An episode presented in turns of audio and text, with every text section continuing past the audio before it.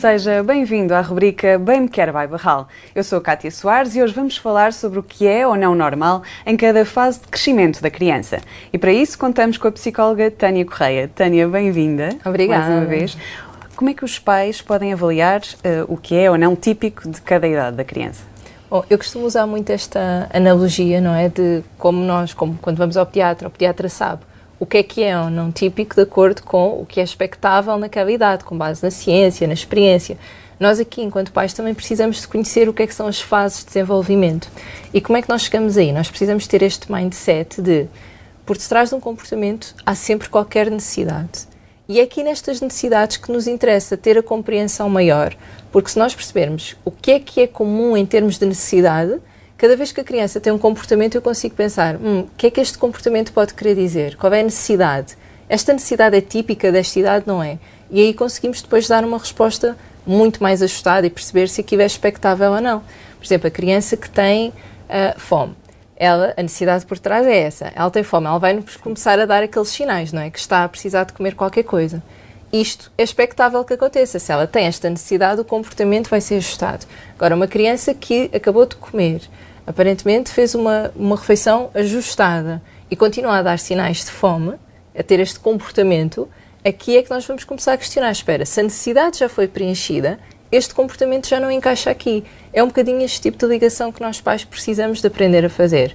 Agora, nós perguntámos na página e apenas 5% das pessoas sabe o que são, conhece bem os estádios de desenvolvimento. Portanto, como é que nós vamos conseguir analisar os nossos filhos, os comportamentos as necessidades comuns da idade se nós não conhecemos o que é que é expectável para aquela fase. É aqui que está a grande dificuldade. E queres-nos falar um bocadinho sobre esses estádios, essas fases? Sim, claro.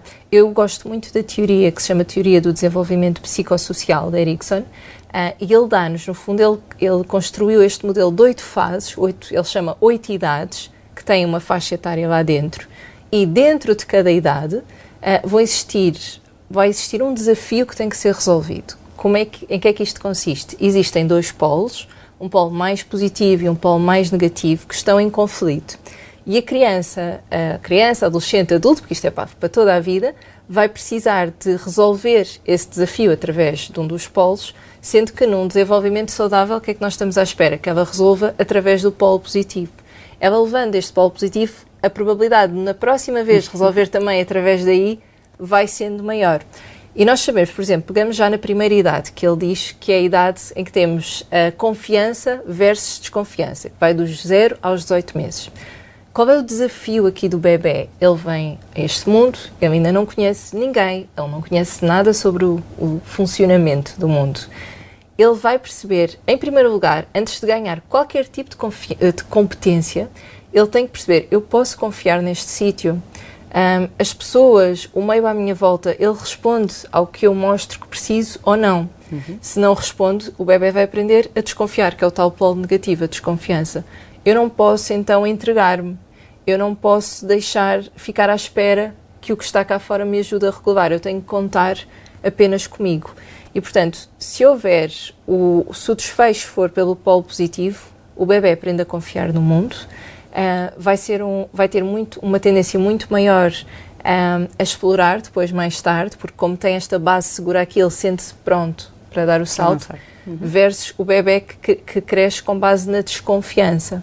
Como sente que não pode confiar no mundo, vai estar muito mais hipervigilante, muito mais atento. Aliás, nós temos vídeos, um, e sinceramente para mim são até um pouco chocantes, em que são colocados, por exemplo, bebés sentados numa mesa, por exemplo, bebés de um ano, e vários brinquedos à frente, e os bebés que criam, que se constroem desta forma em que não, em que têm um tipo de choro que não é acolhido, em que só podem contar quase consigo, aprendem que não têm o colo que precisam, eles, quando os metem os brinquedos à frente, eles nem conseguem propriamente usufruir da brincadeira, porque estão tão concentrados constantemente a ver o mundo à volta, porque estão desconfiados. desconfiados eles estão sempre a ver este mundo à volta, então eles nem conseguem aproveitar o momento.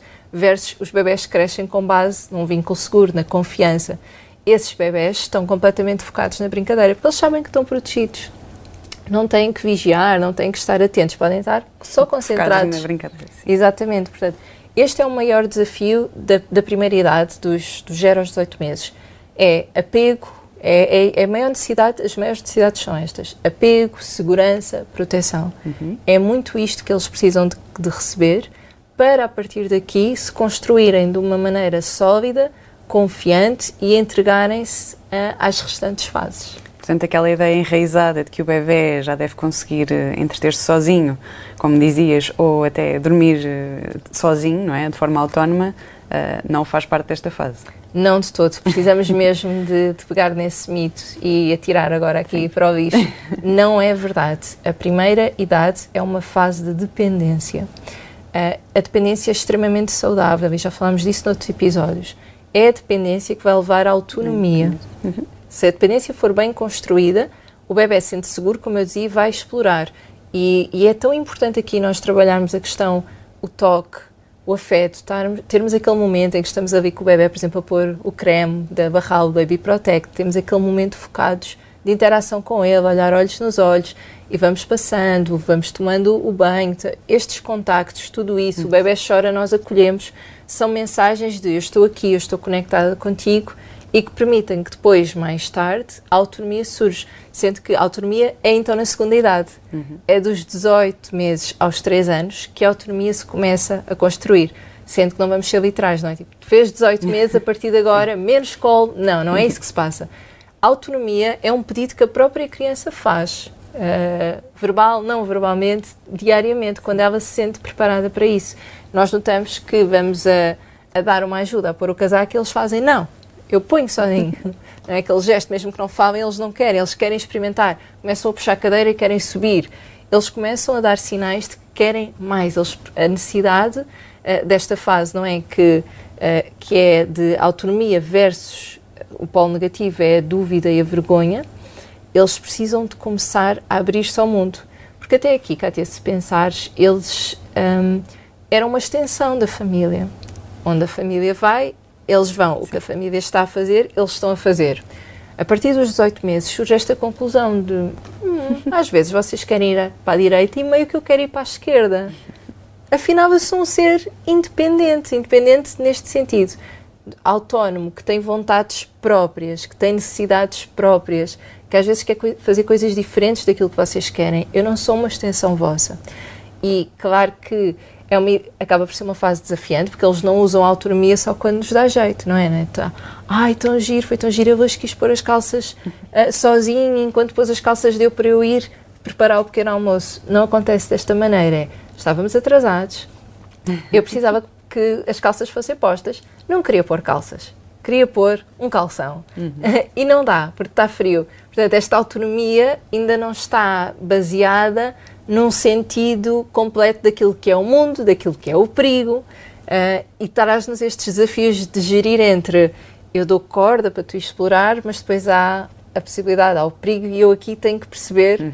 como é que consigo que tu não vás eh, mais além, não te coloques em situações perigosas. Ainda assim, é fundamental passarmos esta, esta mensagem a quem nos está a ver e ouvir de que um, precisamos muito deixar a criança explorar, porque, como eu vos dizia, o polo, o outro polo é da dúvida e da vergonha. Como é que este outro polo vai surgir? A criança que nesta fase em que precisa de ganhar autonomia não lhe é dada essa possibilidade, pode ser por vários motivos. Por exemplo, ela está a experimentar fazer uh, e nós criticamos, nós humilhamos, nós punimos aquela tentativa de autonomia. Quando isso acontece, ela vai sentir vergonha do que está a experimentar. E esta vergonha depois uh, vai acompanhá-la uhum. para, para, o resto da vida, pode acompanhar, é comum. Esta sensação de quando eu estou a experimentar eu não estou a fazer bem e estou a ser criticado, estou a ser observado. Uh, podem vir ralhar comigo a seguir, podem vir punir-me até fisicamente. Uh, e, portanto, vai ser uma criança com muito mais tendência para isso, para, para não experimentar.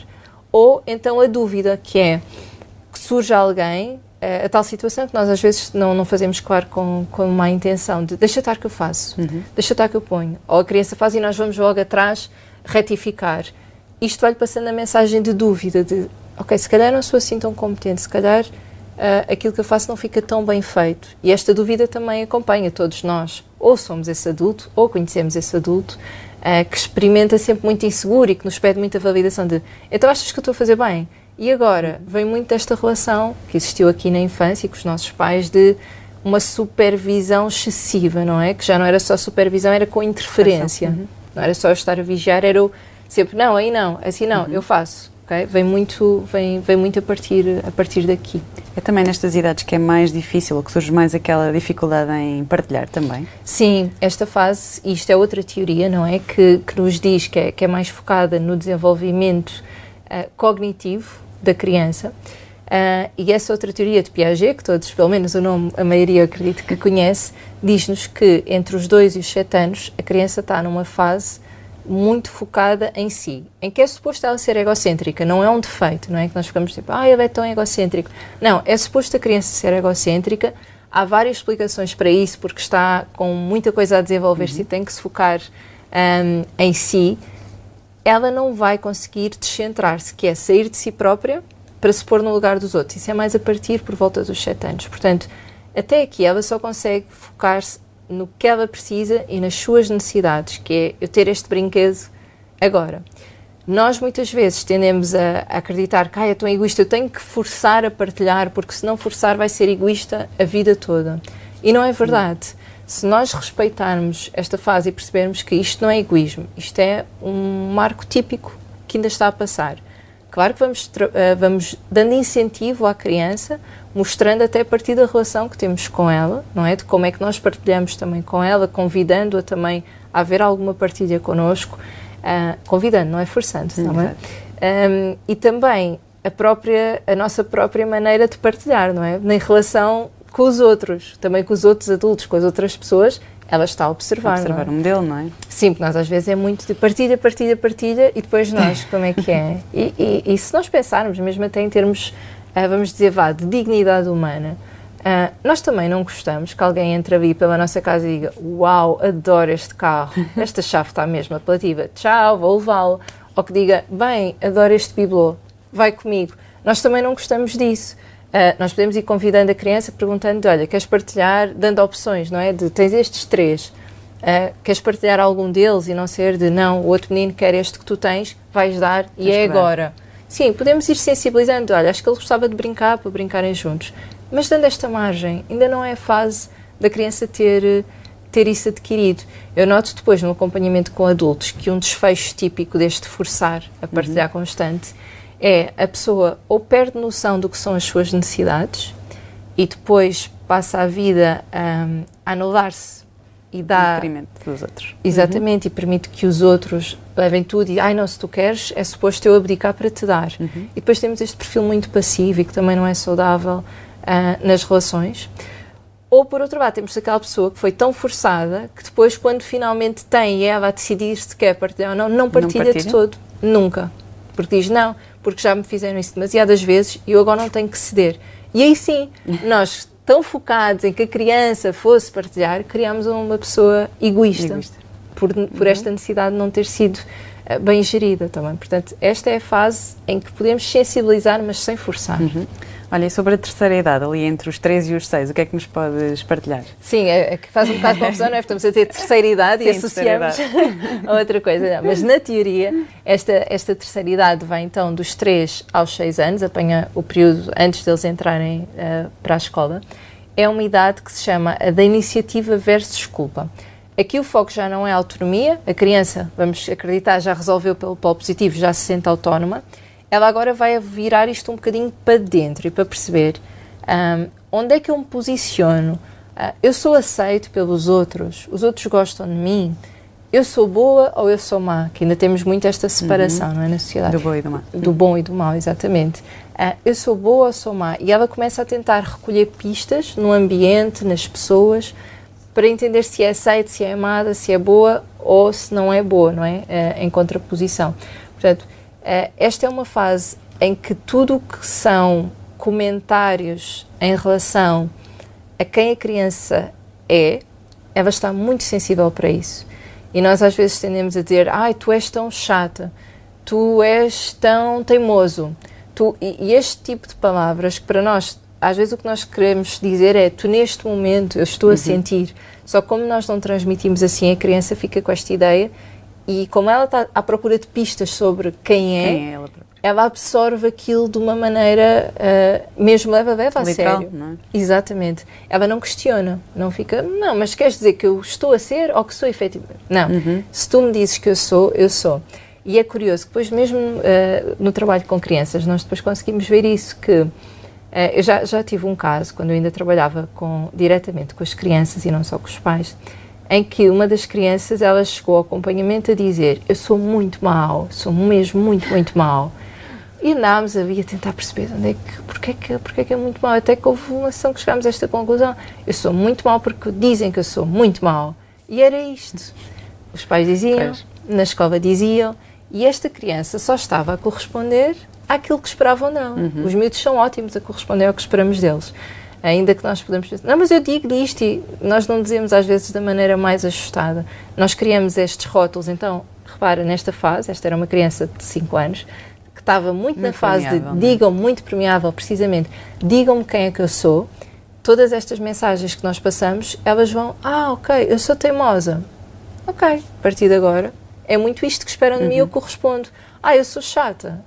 E por aí adiante. Portanto, eh, é uma fase em que nós precisamos de ajudar os nossos filhos, os nossos educandos, professores que nos estejam a acompanhar, os nossos alunos, a separar eh, quem eles são daquilo que eles fazem. Ou seja, separar comportamento de essência. A criança pode ter uma série de comportamentos, mas ela não é os seus comportamentos. A essência dela é muito mais do que isso. E também já falámos aqui também por alto noutros episódios. Ah, aquilo que eu sou, eu posso ser uma pessoa extremamente simpática e estar num dia em que não me apetece falar com os outros e que vejo alguém e finge que não vejo. É justo a partir de agora dizer, ah, carimbo, antipática, perdeste a tua... Não, eu tenho a minha A essência, essência está mesmo. é?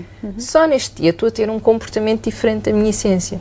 E os miúdos é igual, eles têm montes de comportamentos baseados em necessidades que estão a ter ali naquela altura e não propriamente em quem é que eles são, enquanto, em que eles são enquanto pessoas. Então, todo esse trabalho é fundamental aqui de, ok, tu fizeste isto, mas eu sei que tu não és isto. Tu és, e pomos a essência da criança, ajudá-la mesmo a construir. Olha, Tu és observador, és divertido, hum, és, ah, és... Simpático. Sim, és curioso, o que for, o que exista. Podemos dar essa margem para explorar.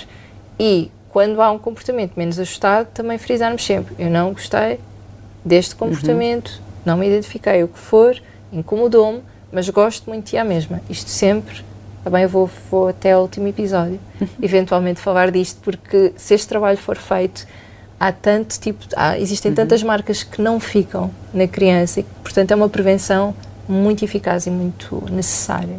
Até porque a tendência para muitos adultos se sentirem culpados, não é? Pode muitas vezes vir daqui, deste, precisamente desta fase, não é? É, repara a combinação que nós temos. Portanto, eu há bocado dizia-te que a teoria do Piaget diz-nos que é dos, sete, dos 2 aos 7 anos que a criança é egocêntrica. Este ser egocêntrico não é só em termos de partilha, é tudo o que acontece, a criança remete para ela. Ela acha que ela é que é a culpada. Portanto, esta, esta fase que nós estamos aqui a ver, que é a iniciativa versus a culpa, ah, a criança vai, os, se ela não for aceita, se ela não se sentir amada, ela vai virar isso para ela. Ou se achar que é má, a Para a culpa essência é dela. dela, sim. Ela é que é culpada, ela é que não é suficientemente boa para ser aceita pelos outros.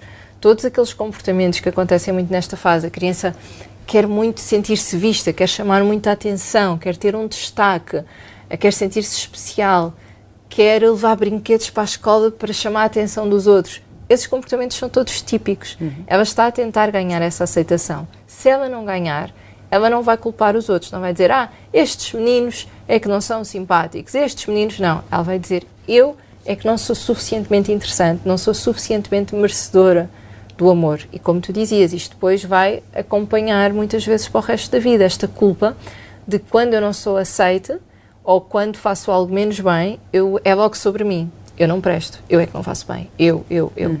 E há aqueles adultos também que acho que todos nós já convivemos, ou somos um deles também, e não tem problema nisso, é, é, é algo que dá para nós também trabalharmos, que depois apontam também constantemente a culpa posterior. E porquê? Vem também desta fase. Eu aprendi que tem que haver sempre um culpado. Culpado. Para eu me proteger e não me culpar a mim do que está a acontecer, eu vou virar aquilo para fora e vou dizer: "Ah, não, vocês é que são os culpados. vocês, isto já na idade adulta, que a criança vira só para ela, mas aqui eu aprendo a defender-me e começo a virar para fora. Tem que haver sempre um culpado. Então, vocês é que estão e passa a vida à procura, mas por dentro aquela pessoa está em pânico. Ela está super assustada, está com medo de descobrir que o problema é ela, que ela é que não merece, porque tem que haver o culpado, não é? Uhum. Então, então é só uma forma de proteção, mas a, a raiz é a mesma, é evitar a, a culpa de, que vem daqui. E a quarta idade, que é aqui mais a fase escolar, não é? Da criança. Sim, a quarta idade, e é tão importante mesmo agora para professores e educadores entenderem isto. a quarta idade vai então dos 6 aos 12 anos. É a idade conhecida pela, pela parte mais de indústria. O que é que para o Ericsson é a indústria? Indústria é esta capacidade, é o engenho, é a competência. É uma fase em que a criança uhum. se, se precisa muito sentir competente naquilo que faz. Já não estamos então na essência, vamos idealmente, ela já construiu a essência, sabe o seu valor enquanto pessoa, sabe que ela é mais do que aquilo que faz, mas agora é, é fase de começar a experimentar a minha competência, já não é também só autonomia, só coisas práticas. Eu quero perceber as minhas capacidades, as minhas habilidades, os meus pontos fortes versus, não é? Indústria versus inferioridade. Que se, eu, que se isto não for devidamente trabalhado, se não me derem esta margem para eu descobrir aquilo que são os meus pontos fortes e me cobrarem que eu seja igualmente capaz em tudo, uh, é uma fase que a criança vai tender já a comparar-se muito com os pares, não é? Com os colegas. Eu faço isto e tu, como é que, até onde é que consegues ir? Uhum. Se nós também entrarmos nisso de compararmos com os outros, vamos para o polo negativo, que é ela sentir-se constantemente inferior. Ora, repara o impacto que isto tem. Nós temos uma criança que entrou para a escola, um sítio completamente diferente em termos do que era até ali, porque era mais para brincar e aqui precisa de começar a mostrar outro tipo de competências. Um, tem os amigos, os colegas a fazerem também o mesmo tipo de coisa, já não é cada um brinca como quer se esta criança já está a comparar-se tanto, a perceber qual é o lugar dela, se nós ainda vamos passar esta mensagem de não sei quem faz melhor que tu, ou tu devias fazer como o teu colega faz, uhum. o teu colega teve uh, muito bom e tu devias ter também, ela vai sem dúvida absorver isso e crescer com esta ideia de que é inferior. E isto pode criar mesmo uma aversão ao contexto escolar. Muitas, muitos dos adolescentes, pré-adolescentes, com desmotivação escolar, eles não começam a ter desmotivação escolar tipo, no oitavo, não, não é daí que vem, nem muitas vezes nem do quinto. Vem desta fase, quando entraram para a primária, quando começaram a perceber qual era o lugar deles em termos de competência, aprenderam que era muito abaixo dos restantes. Portanto, quem é que quer é quase de.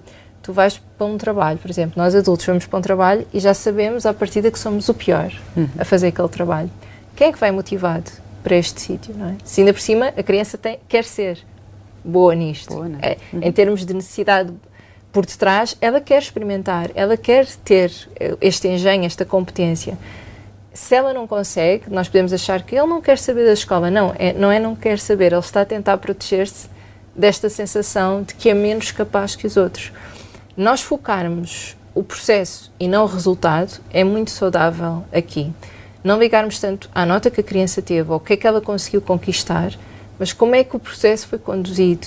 Uh, o que é que ela aprendeu ali pelo meio? Nós podemos ter crianças que aprendem imenso e chegam à situação de teste e não têm um resultado considerado elevado, porque aquele não é o meio delas expressarem o conhecimento que têm, não é por ali. Porque aqui, a forma como foi construído não vai ao encontro do que a criança é capaz de reter e depois uh, exteriorizar. Portanto, pode, existem muitos casos que é esta, que é esta a questão. Então, nós valorizamos o processo de, olha, como tu estás curioso a aprender isto, olha como isto é engraçado, agora que percebemos isto. E não tanto de, olha, isto que aprendeste, que nota é que te deu? Uh, como é que tu conseguiste mostrar isto cá fora? É, como é que tu te posicionaste? É? Nós libertarmos a criança disso permite que ela cresça com a tal indústria, não é? Que o Erickson fala, esta sensação de, ok, eu sou competente, eu sou capaz, e a, e a evolução ser. Eles são o próprio termo de comparação, ou seja, tu ontem não fazias isto. Hoje já fazes. Hoje fazes. Uhum. Isto é o suficiente. Ah, sim, mas o Zé Maria. Ok, isso é o Zé Maria. Não é o que nós precisamos saber. O que é que tu fazias e agora consegues fazer? O que é que são as tuas áreas de interesse? Porque tu não tens que ter interesse nas mesmas coisas. Estava aqui a pensar, ainda ontem a minha filha chegou a casa, porque teve agora um, aquelas primeiras avaliações só diagnóstico, só para perceber como é que está como é que terminou o ano, como é que ela agora está na escola. E ela dizia: Oh mãe, eu, eu, eu esforcei-me tanto na parte das artes e eu fiquei só com bom. Ela não estava afetada, mas estava a comentar comigo: Já viste, eu esforcei-me tanto. E nós falamos sobre isto. Filha, o que é que. Eu não gosto de falar dos resultados dela, por isso não vou estar aqui a mencionar, mas o que é que tu tiveste, o que é que tu tiraste de prazer dos restantes processos e, e que resultados é que tiveste até. Tu não tens que ser igualmente boa e interessada até em tudo. Uhum. Há as áreas que tu gostas mais e tu vais naturalmente empenhar mais e, e se traduzir-se eventualmente em algum resultado superior que não é o que nos, nos interessa. Há outras, tu tiraste prazer de estar a pintar ela, sim, só com entusiasmo, tanto que saio do risco. Filha, e que problema é que isso tem, não é? É muito esta base de o processo, divertiste. Uh, não tens que ser igualmente sim. boa e interessada em tudo. Olha, e a quinta fase? Aqui a adolescência encaixa-se nesta quinta fase, não é? Entre Sim. os 12 e os 18, não é? é? É a última que vamos falar, porque apesar de serem oito, o nosso público é? está aqui mais encaixado até, até esta quinta fase. A quinta fase vai ser a fase de identidade versus confusão de papéis. Ou seja, já passamos estas fases todas, estas idades uhum. todas, não é? Chegamos à quinta idade, em que o adolescente vai começar a sentir muita necessidade de perceber ele já, já sabe, já tem um bocadinho a essência construída, já sabe as suas habilidades, agora é quase fazer o bolo. Já temos os ingredientes, vamos fazer o bolo com isto, construir uma identidade de eu sou esta pessoa, eu gosto disto, eu não gosto disto, eu nestas situações tendo a reagir assim, uh, é aqui que a identidade se forma. Mas para isso, o adolescente vai ter que experimentar vários papéis para chegar aqui, não é? Porque eu não te consigo dizer, não, olha, eu não gosto disto, e tu dizes, mas já provaste. Não, mas não. eu não gosto. Eu posso dizer isto para algumas coisas que eu acho. Agora, para tudo na vida, dizer que não gosto ou que adoro sem experimentar tudo na vida, fica um bocadinho com pouco uhum. fundamento. Então, o adolescente vai experimentar vários papéis, várias formas de estar, sendo que aqui a necessidade é eu experimentar, eu descobrir-me, mas ao mesmo tempo eu combinar isto com as normas sociais, que é difícil, porque eu quero fazer tanta coisa e experimentar tanta coisa, mas de pano de fundo nós temos as normas sociais, não é? Um, uma espécie de limite até onde podemos ir. E eu preciso de entender onde é que eu me situo uhum. aqui no meio. Se eu não puder experimentar isto e construir a minha identidade, eu vou ficar nesta confusão de papéis. Eu não vou saber bem quem é que eu sou, uh, como, quais são esses tais limites em mim, o que é que eu gosto, o que é que eu não gosto, até onde é que eu vou. Eu não vou conseguir. Uh, e o que é que, porque, como é que nós chegamos a isto, à confusão de papéis? Nós chegamos quando temos o adolescente a quem não é dada a oportunidade de experimentar a quem não é dada a oportunidade de passar tempo com os pares, os amigos, que agora são uma grande referência e nós não, não permitimos isso. Portanto, temos este adolescente muito isolado do mundo, em que, temos, em que lhe damos muito pouco apoio também naquilo que são as atividades dele. Uh, quando isso acontece, a identidade não tem esta possibilidade de se edificar e, portanto, vamos a partir daqui ter muito isto. Alguém que anda ali sempre em adaptação constante, de estou com este grupo, agora sou assim, vou para ali, agora sou assim. Nós estamos uhum. a falar da adaptação saudável. Todos nós somos mais divertidos num determinado contexto e mais contidos noutro. Isso é o saudável. Agora, eu, eu quase ser sempre esta tela em branco, que os outros é que chegam e pintam uhum. e me dizem: Olha, agora és assim. Ah, olha, agora esperamos isto de ti. Eh, nós conhecemos também estes adultos né? uhum. e sabemos como é depois difícil esta adaptação. É muito desgastante estar sempre a, a, a adaptarmos ao que os outros esperam de nós. Esta, nesta, na adolescência também, se não existir a conexão emocional, é aqui que se torna o maior problema. Porque os desafios que o adolescente tem já não são tão. Ai, o casaco não entra, eu vou lá e, e naquele momento estou com ele a fazer essa atividade. É muito de disseram-me isto e magoaram-me. E eu preciso falar sobre isto. Hoje fiquei tão triste, alguém fez. E se nós não tivermos essa ligação emocional que se vem a construir antes, está bem? Não é, tipo, não é aos 12 anos, uhum. 15 que vamos bater à porta e dizer: olha, como é que te sentes?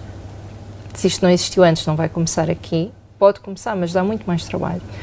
Nós precisamos então de construir para poder entrar emocionalmente no mundo deste adolescente e manter uma ligação com ele, que já vai só além da educação, do faz isto. Começa a ser cada vez menor a necessidade do faz isto. Claro. E a aceitação também, não é? Eu já sei, não preciso que me digas. Um, então é muito a ligação emocional que precisamos de ter.